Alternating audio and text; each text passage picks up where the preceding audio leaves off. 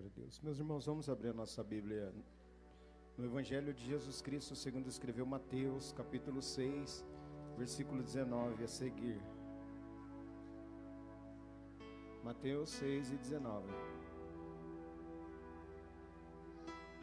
19, 20 e 21.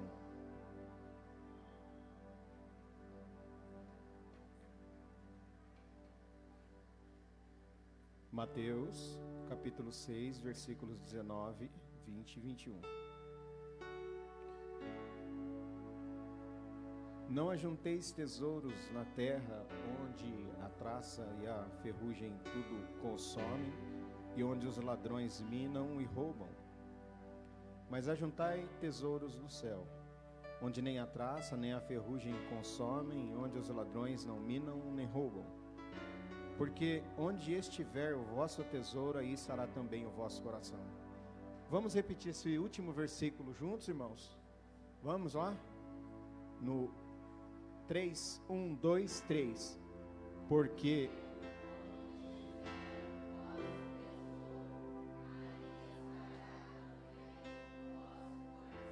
Vamos um pouquinho mais forte, irmãos? Um, dois, três.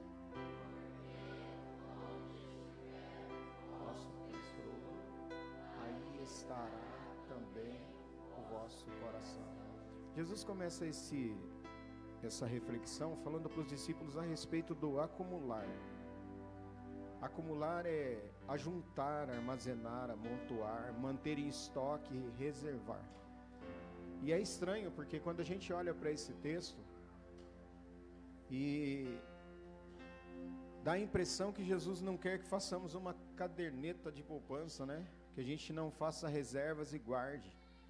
Esse essa é a primeira interpretação que nós temos, mas quando a gente para um pouquinho para pensar, nós vemos que o problema não está aí. Jesus está preocupado com a direção em que o nosso coração está indo. Alguém já disse que o coração do homem é uma fábrica de ídolos. Então ele está com o problema não está aí, ele está na localização do seu e do meu coração.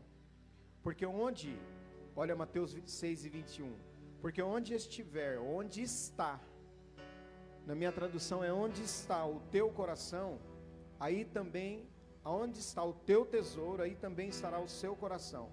Aí eu fui procurar o significado da palavra tesouros. Lugar no qual coisas boas e preciosas são colecionadas e armazenadas porta-joias. Os irmãos se lembram do porta-joias? Tinha até um porta-joias que abria e uma bonequinha ficava rodando assim, dançando, girando e cantando musiquinha. Eu não sei nem se alguém tem aquilo em casa, mas aquilo faz ah, muitos anos que eu não vejo, mas tinha. E ela ficava cantando, eu não sei para que ficava tocando aquela música. É um cofre ou outro receptáculo no qual valores são guardados. É um armazém é uma coleção de tesouros. E por que Jesus está dizendo isso? Porque Jesus está preocupado com a competitividade entre o Deus verdadeiro, o dono de tudo, e o Deus falso. Tanto que ele fala a respeito do Deus falso como sendo Mamon. Ele cita um nome, um nome, ele personifica. Nós erramos muito um texto da palavra de Deus que a gente fala assim que o dinheiro, o amor nós falamos assim, ó, que o amor ao dinheiro é a raiz de toda espécie de males. A Bíblia não diz isso. A Bíblia diz que o amor do dinheiro é a raiz de toda espécie de males. É, se alguém achar esse versículo e puder falar para o irmão colocar ali na tela e talvez pode ser que a tradução a tradução difira um pouco, mas eu gostaria que colocasse essa tradução aqui que eu, que eu acredito que deve ser ao meio da revista e atualizada. Por que, que eu estou dizendo isso? É, porque é uma diferença muito grande entre o amor ao e o amor do. Porque o amor dá parte de o amor ao parte de mim. Porque o amor do é a revista atualizada. O amor do e o amor ao.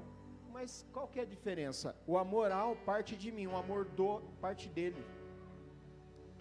O amoral significa que eu sou o Senhor dele. ainda que não deveria amá-lo, mas o amor do Ele é o meu Senhor.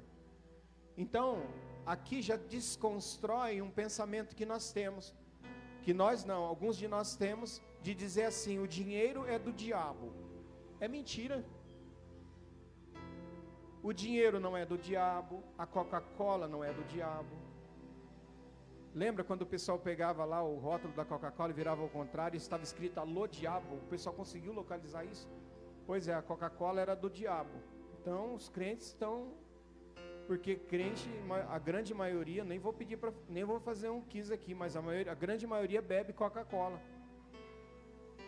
E o dinheiro também não é do diabo. Eu conheço um pastor que ele diz assim que você quer ver o diabo fica sem dinheiro. Que a mulher começa a brigar, o boleto não paga, o homem da CPFL vem e põe o lacre, a o SAI vem e, e corta, aí você começa a ver o diabo, porque começa o brigueiro. Então, o dinheiro não é do diabo. Quando ele não é o nosso Senhor. Quando nós somos o Senhor dele. E Jesus, na intenção de redirecionar o nosso coração para o Deus verdadeiro que é Ele, Ele diz para que nós não acumulemos o tesouro onde a traça e a ferrugem tudo consomem. Irmão, porque assim, olha que tudo isso que está aqui será consumido um dia. Eu tive a oportunidade de trabalhar numa cidade por 30 dias que chama São Luís do Paraitinga. Essa cidade ela tinha há muitos anos um carnaval que dava um milhão e meio de pessoas frequentando. E ela era uma cidade muito pequena dentro de um buraco, de um vale. E um dia deu uma, eu não sei como que o pessoal chama. Lá eles chamavam a cabeça d'água. É, ah, tem outro nome. Tromba d'água. Tromba d'água. E ela desceu não sei se foi de Paraibuna, não sei de onde que veio, e ela inundou a cidade. Irmãos, ela acabou com a cidade. Nós ficamos na cidade 30 dias impedindo a, a, a entrada dos próprios moradores, porque morreu, não morreu, é, morreu acho que uma pessoa soterrada, mas ela detonou, acabou com tudo. Então, todos os tesouros, existia uma igreja lá que era uma igreja, uma igreja histórica, a igreja foi completamente destruída.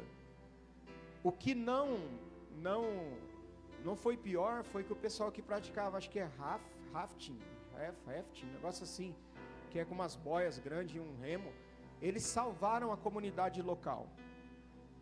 A cidade foi consumida e demorou muito tempo. Aquela cidade que era mantida pelo turismo, ela foi completamente destruída. Nós sofremos lá, porque eu ficava 14 horas de serviço num sol escaldante e muitas vezes com alimento escasso, comendo pão. O pouco que tinha. Jesus, ele está direcionando o nosso coração para aquilo que realmente vale a pena. Tanto que alguém fala assim para ele assim, olha, é, faz com que o meu, meu irmão reparta comigo a herança. Jesus fala assim: Eu não sou condutor ou juiz de vocês. Quem disse que eu sou?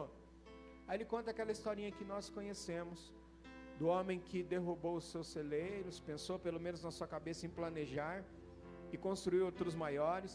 E Jesus disse assim: Louco, essa noite te pedirão a tua alma. E o que você tem feito? Porque ele arrazoava consigo mesmo. Mas Deus lhe disse: Louco, essa noite te pedirão a tua alma, e o que tens preparado para quem será? Assim é o que entesoura para si, não é rico para com Deus. Você é rico para com Deus? Você se sente enriquecido por Deus? E aqui eu não estou falando, nós nem, irmãos, na verdade, aqui nós nem estamos falando de bens materiais.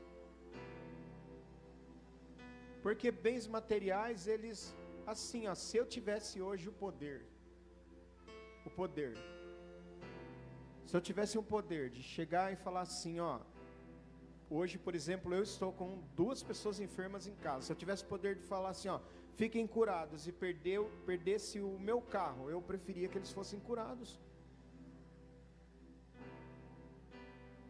Porque o direcionamento de Jesus é para as as pessoas e não para as coisas. Esse momento de ofertório a gente nunca deu valor, como a gente tem dado ultimamente, mas não por conta das necessidades.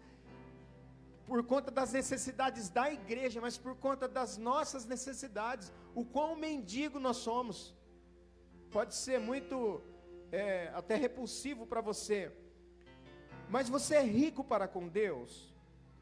A gente não pode falar que temos créditos com Deus, mas eu vou repetir uma frase do pastor Martin, Martin Luther King. Ele disse assim: é uma verdade. Eu tive muitas coisas que guardei em minhas mãos e as perdi.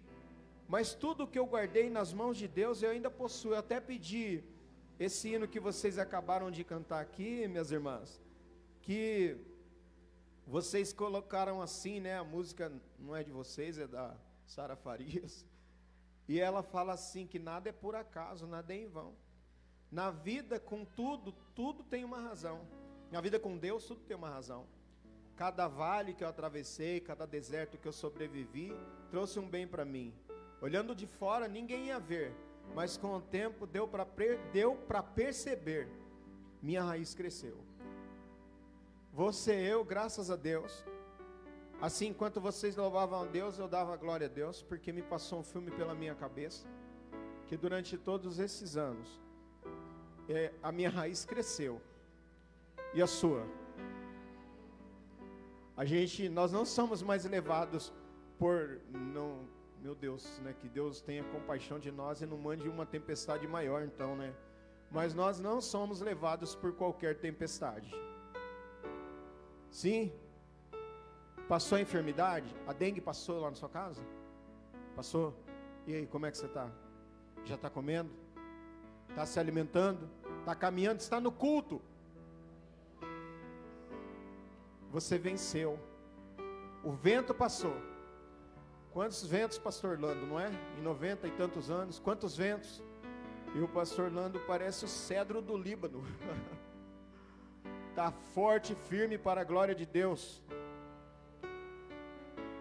Jesus está tomando cuidado com o nosso coração e direcionando o nosso coração e dizendo assim: ó, você vai prosperar. Você jovem aí vai prosperar e vai ter condições financeiras. Mas quando você prosperar, não se esqueça de Deus. Não se esqueça da sua obra. E aí, o portanto, como nós estamos estudando em Mateus 6 e 25, quando Jesus fala assim, ó, gente, para de ficar ansioso. Esses dias eu perguntei em casa o que, que é ansiedade, é, qual a diferença entre depressão, estresse e ansiedade. Aí o Samuel ensinou que depressão é excesso de passado, estresse é excesso de presente, e ansiedade é excesso de futuro. É lógico que nós temos os três equilibrados, mas o que te, o que te se sobressai? O que se sobressai em você? Você é deprimido ou deprimida? Se lembra muito do passado? Você é estressadinho ou estressadinha por tudo? Não pode esperar 10 minutos. Ó, oh, não dá. Irmão, escuta uma coisa que eu estou dizendo. Na obra de Deus, tudo tem que esperar. Tudo tem que esperar. O pastor já teve que falar falar para mim, falar para mim. Depois nós vamos conversar, irmão. Irmão, passou ano. Tem que esperar. O que que você é ansioso? As coisas têm que ser para ontem. O que te sobressai? Mas Jesus é interessante que ele diz assim: não andais ansiosos pelo que vocês haveis de comer, pelo que vocês haveis de beber e pelo que vocês haver de vestir. Porque você já comeu hoje, com certeza você já bebeu hoje. Bebeu pelo menos no mínimo água. Talvez até tem Coca-Cola na sua geladeira já te esperando. Alguma coisa assim. Um suco. Ainda o irmão tem ainda a graça de ir lá e comprar zero ou diet. E tá lá na geladeira, né? É profecia, o pastor viu, será? Não, porque tem gente que é assim mesmo, ele vai lá e compra. Eu quero, eu, eu só tomo suco zero. Até pouco tempo você tomava que suco? Que era um pozinho assim, um negócio desse tamanho, que fazia uma jarra desse tamanho, que você perguntava o sabor, ele era amarelo, aí você falava, que sabor que é esse? Aí o pessoal falava, é, é sabor de amarelo. É sabor de vermelho, porque não tinha sabor que suco. Quem daqui é a geração do que suco, levanta a mão, por favor. Muito bem. Lembra dele? Quando muito, quando havia prosperidade, era groselha. Nós temos, alguns de nós temos pavor de groselha. Não queremos. Mas hoje Deus te prosperou e você vai lá na, na prateleira do supermercado. Eu vou encerrar com isso. E olha e dá uma olhadinha assim. E seu marido talvez olhe e fala assim: ah, vamos levar isso aqui, amor, vida, bem, querida, fofura. Aí você fala assim: não, não, leva o zero, leva o diet, porque eu estou tentando me manter assim. Ah, irmão, para de graça, ou continua com graça. Mas sabe por que, que você faz isso? Porque Deus te abençoou. Tem uma oração que eu faço para os meus filhos. Todo dia eu faço essa mesma oração, todo dia. Eles vêm antes de ir para o serviço, antes de ir para a escola, ainda eles fazem isso. Eu queria e que continuem assim, assim por longo tempo. Agora homem já, de primeiro era assim, com Natan, ainda eu tenho que ajoelhar, mas ele já está maior que eu ajoelhado. Eu falei, você está crescendo, cara? Daqui a pouco nós vamos ter que ficar em pé. Mas hoje os meninos maiores, eles vêm abaixo, ou então eu fico no degrau de cima, para não ficar muito chato. Mas uma oração, dentre todo, tudo que eu falo, uma oração eu faço: Senhor, prospera o meu filho. Todo dia eu falo a mesma coisa, porque eu tenho certeza que o teu filho, ó, escuta aqui o que eu estou falando para você: o teu filho e a tua filha irão mais longe que você você não recebe, o teu filho, a tua filha irão mais longe que você, serão mais abençoados que você e te abençoarão, porque você é bendito.